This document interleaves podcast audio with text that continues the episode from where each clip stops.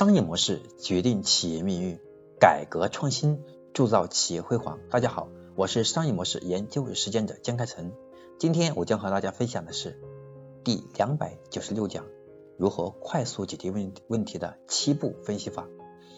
那么这套方法它是由七个步骤构成的，因此我们才叫七步分析法。所以通过这个主题，大家都看得出来了。那么接下来呢，我将把每一步给大家详细来。阐述，让大家理解每一步该怎么做。第一步是定义问题，我们首先明确问题的根源。我们很多时候问题之所以越处理越复杂，越处理问题越多，是因为我们没有找到根源。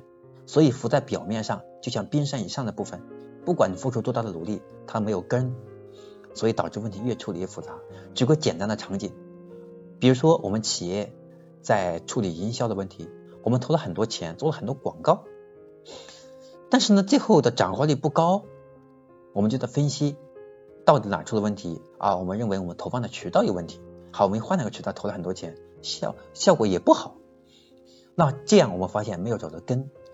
那么最后有一个人他跟我们讲，根源是我们所用的广告语没有引发用户的兴趣，并不是渠道问题。你看，我们前面做了很多的努力，换不管怎么换渠道，不管花多少钱。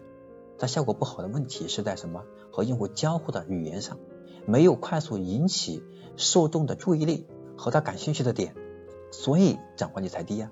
这首先第一要定义问题，找到问题的根源。第二分解问题，化繁为简，找核心。还是以刚才这个句子，我们的投放广告效果不好，我们找到了原因，核心原因是因为我们的广告语没有触发用户的核心。那么再继续化简，第一，我们要用几个字来表述；第二，用户的痛点在哪里；第三，如何一针见血的去找到用户触痛点的，可以作为我们定位的那个定位语，对吧？把它拆一下。第三，问题的排队，先做重要的事情。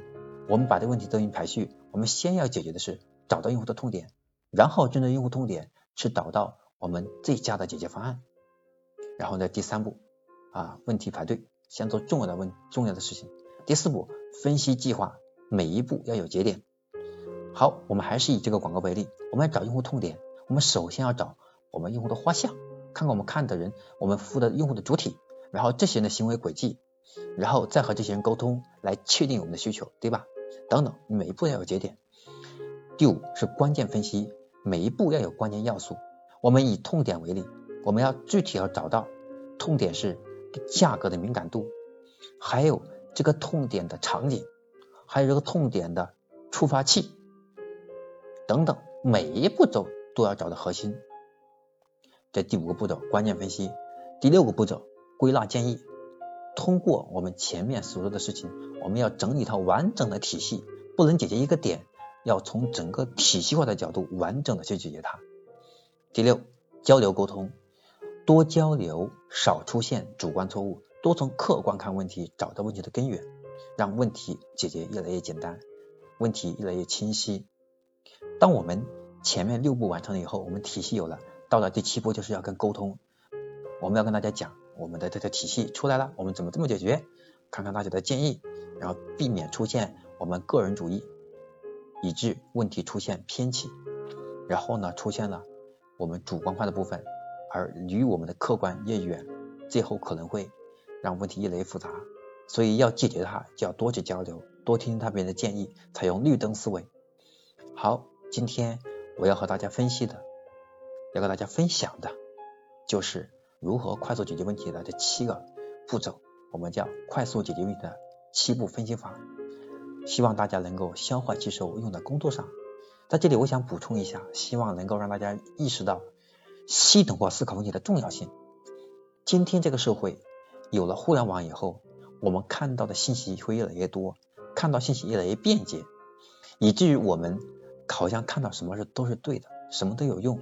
然后呢，脑子当中都会把它记忆下来，或者是脑子当中就会被他们影响，以至于我们看问题就会越来越焦虑。所以我们要做的是，通过碎片化的知识来建立个人体系化的思考模型。也就是要系统化思考，而不是单独看一个点，避免焦虑。让我们看问题看得更清晰，才能更快的、更好的解决问题。好，这是我今天要强调的部分。我是商业模式研究与实践者江开成。今天这一讲到这里就要结束了。那么下一讲我将和大家分享的仍然关于企业管理的问题。我们的主题是企业实施末位淘汰制的六个重要环节。那么在前面我们也提到过，我们要把不合格的员工淘汰掉。但是淘汰它就会有两个效应，一个是有利于我们发展，第二个会有负面效应。那对有些有能力的人，他的业绩是否达标，但是他是有潜力的，只是还没爆发出来。如果把他干掉了，那么就会出现我们损失一个人才啊。那到底如何建立合理的末位淘汰制，能够有利于企业发展的方向呢？这是我们下讲的内容。OK，我是商业模式研究实践者江开成，今天讲的这一讲到这里就结束了，我们下一讲再见。